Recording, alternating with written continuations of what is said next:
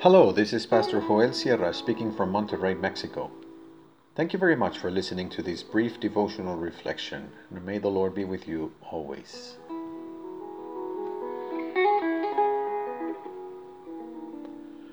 The same for all. Let's listen to the Gospel of Matthew, chapter 20, verses 8 to 12 in the New International Version.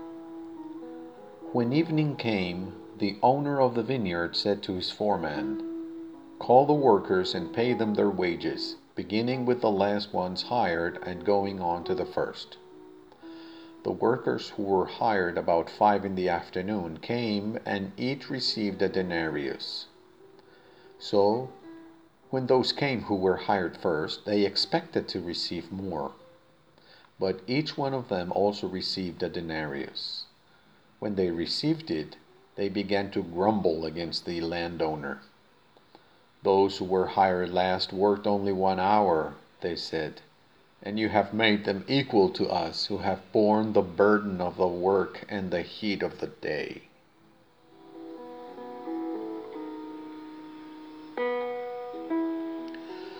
The Lord is my shepherd. I don't lack anything. He makes me rest in meadows covered with green grass. He takes me to calm waters. He keeps me alive and healthy. He guides me along the right paths for the love of His good name.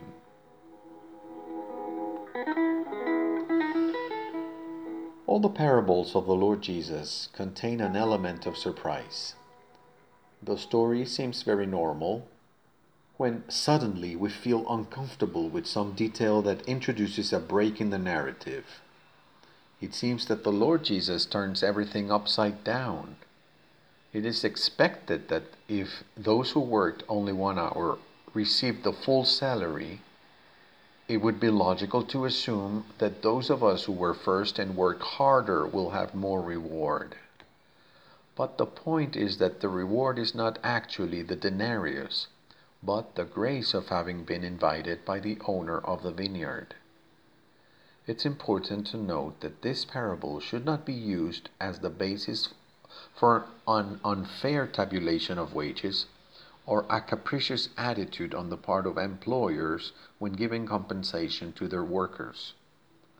The central theme of the parable is not labor justice, but generosity the Lord Jesus taught that in the kingdom of the most valuable thing is the open invitation to serve the King of Kings and not competition among the servants.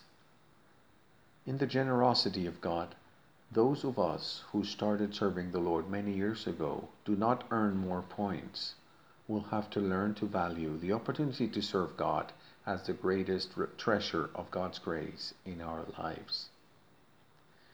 In Jesus' time, the Pharisees were jealous because the Lord included those whom they considered unworthy sinners. Today, perhaps those of us in the churches think that we have an advantage in the race, more strings to pull in order to get more favors from God, preferential treatment, more grace than the others receive. And when I walk through the darkest valley, I fear no danger because you are with me. Your rod and your staff protect me. You prepare the table for me in front of my enemies. You pour your oil on my head. My cup is so full it spills. Yes, kindness and committed love will follow me every day of my life, and I will live in the house of the Lord forever.